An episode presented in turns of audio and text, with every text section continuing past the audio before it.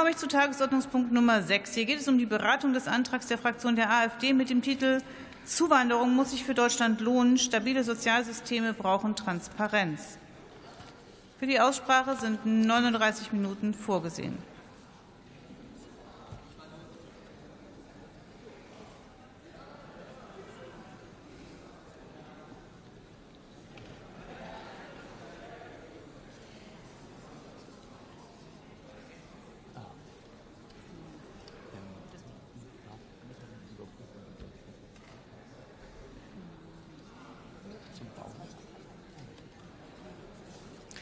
Das Wort für die AfD-Fraktion hat Ulrike Schielke-Ziesing.